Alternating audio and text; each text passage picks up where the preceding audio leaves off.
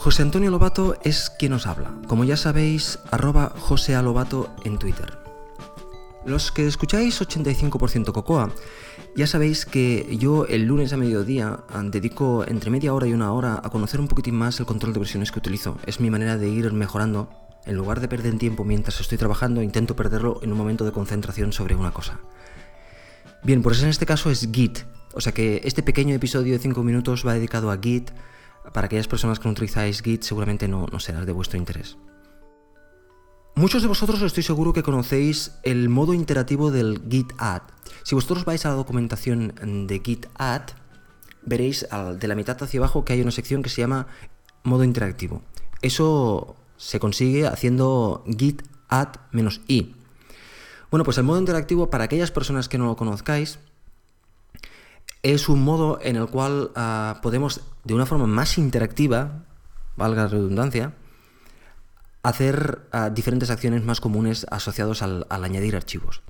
Por ejemplo, ah, lo que os saldrá es un pequeño menú de ocho opciones. Las dos últimas son Quit y Help. Y las primeras son uno status, que te muestra el estatus del de el índice y el estatus del área de trabajo.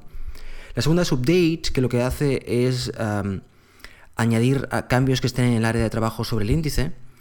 La tercera es revert, que es coger del hit y actualizar el estado del área de trabajo con el hit, por lo tanto, antes de hacer los cambios. En la cuarta es añadir archivos que no han sido trazados todavía, por lo tanto, archivos que no están en el índice. Y la quinta es patch, que ahora os comentaré. Y la sexta es div.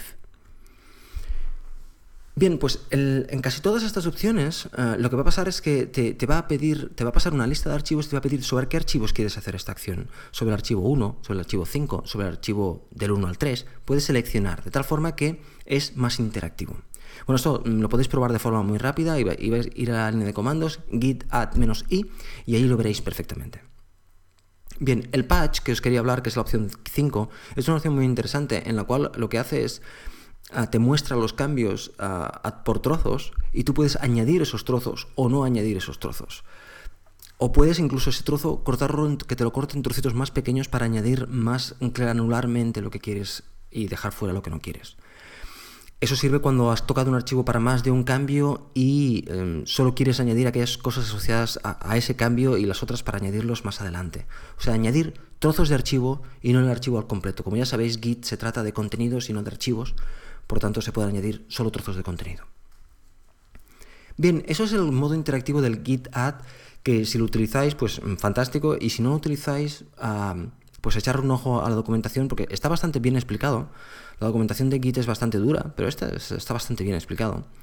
Y bueno, yo creo que es muy útil. Al final acabas utilizando el, Git Add eh, eh, interactivo más que, el Git Add normal. Yo de hecho lo tengo con un acrónimo, con un alias que se llama Guy, y hago guy y ya me aparece el modo interactivo. Bueno, ah, dicho esto, yo utilizo el modo consola de Git em, siempre mm, y solo utilizo GitX para ver el histórico de, archivos y no utilizo ninguna herramienta más. Esto es como me siento como... Bien, pues os quería hablar de que esta semana eh, he estado investigando otro nuevo comando no un comando porque el comando ya lo conocía, que es el comando rebase, que lo utilizo muchísimo.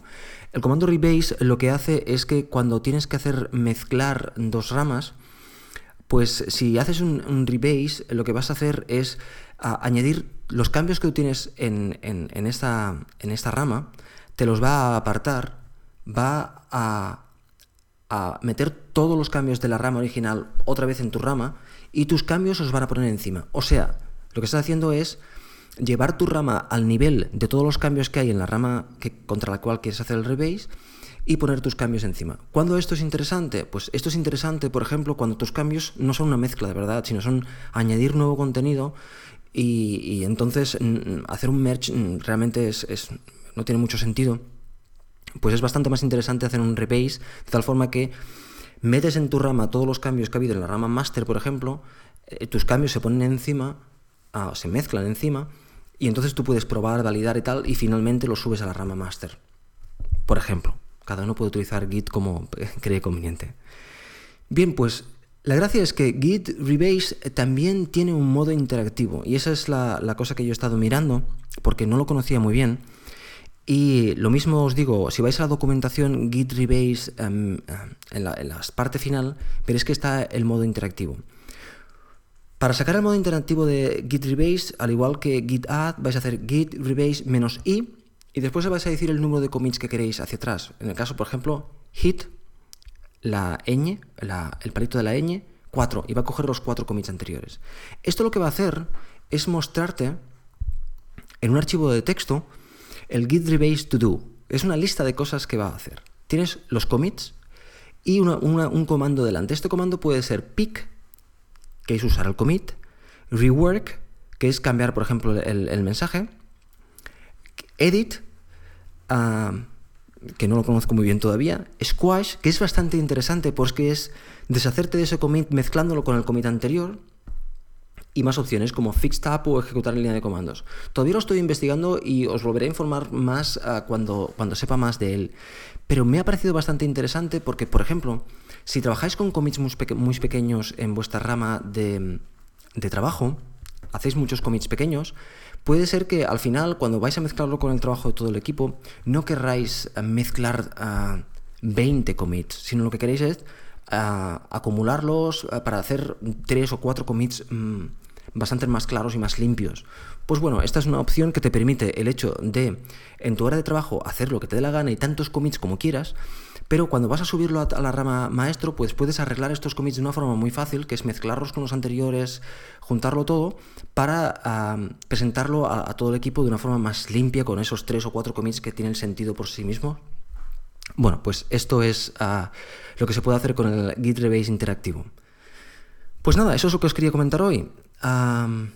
Que paséis un muy buen fin de semana.